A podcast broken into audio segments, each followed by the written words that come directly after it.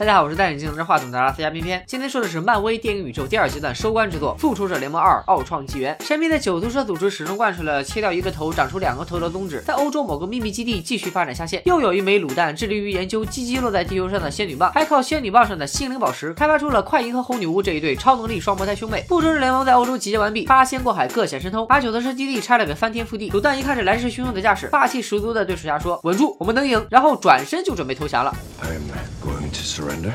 手下说：“咱们是不是应该放出双胞胎呢？”一回头就发现人家兄妹俩早就没影了。出了风光的快银给复仇者们一个下马威，利用自己的超级速度放倒了鹰眼，还调戏了大盾。红女巫也不甘寂寞，一招精神控制让妮妮看到了复联全军覆没的幻想，然后故意让妮妮拿走仙女棒。用红女巫的话说就是：“我已经看到了他的思想，他这么风骚，早晚会把自己作死的。”拿到仙女棒的复仇者们决定回基地开个庆功宴。宴会之前，果不其然，妮妮开始作死，把绿胖叫过来，觉得可以利用拥有自主意识的心灵宝石做个比老贾更厉害的人工智能奥创，以免将来遇到强敌复联全军覆没。可惜技术一般，水平有。俩人折腾了半天，啥也没搞出来，决定先和兄弟们开庆功宴。没想到他们前脚刚离开实验室，奥创就自我研发成功了。他认为要保护地球很简单，只要消灭人类就可以了。因此，第一步先把要跟妮妮打小报告的老贾给整废了。复仇者们的宴会进入到尾声，大家兴致勃勃的尝试举大锤的锤子。这是一场关于男性尊严的挑战。果然，所有人都失败了。大锤表示：“你们地球上的男人果然都不行啊。” Come on, Cap. 此时，刚刚诞生的奥创带着他控制的机器军团不请自来，正式向复联宣战，结果被复仇者们一波团灭，全剧终。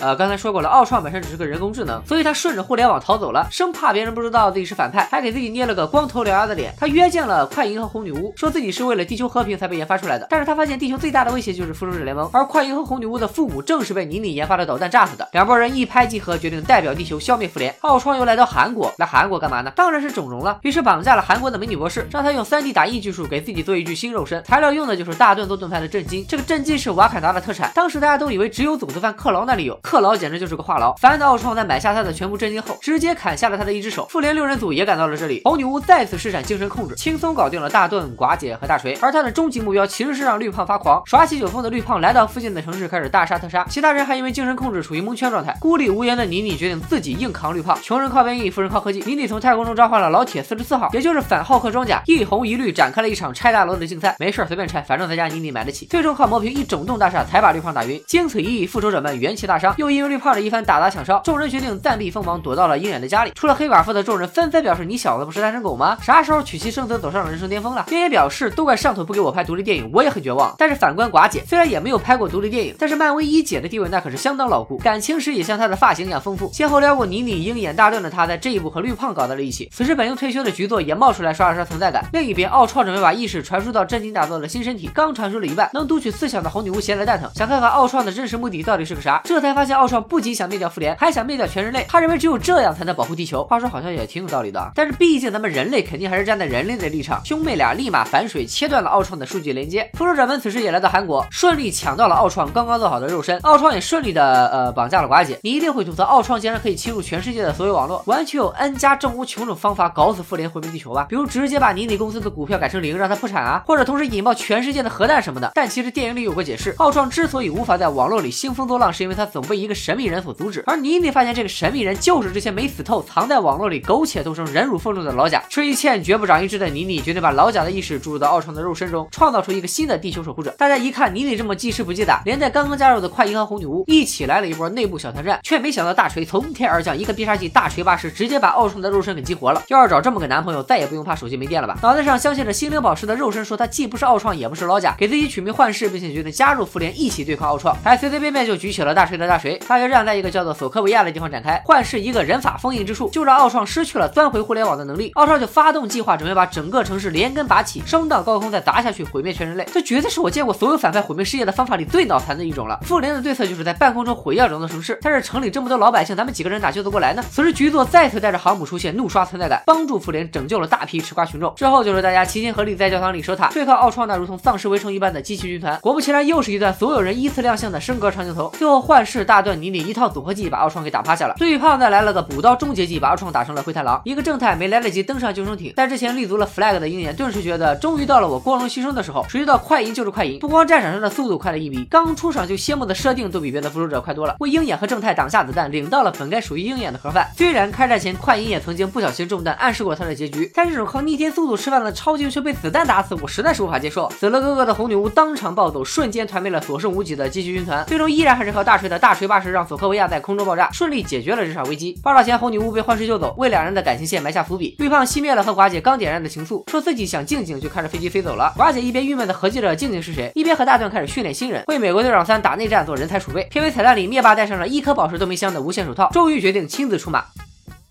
这部电影告诉我们，先驱的霍金大神说的对，人工智能有风险，钻研科技需谨慎。拜了个拜。话说最近说安威这个系列播放量一直好低啊，哎，还要不要接着做呢？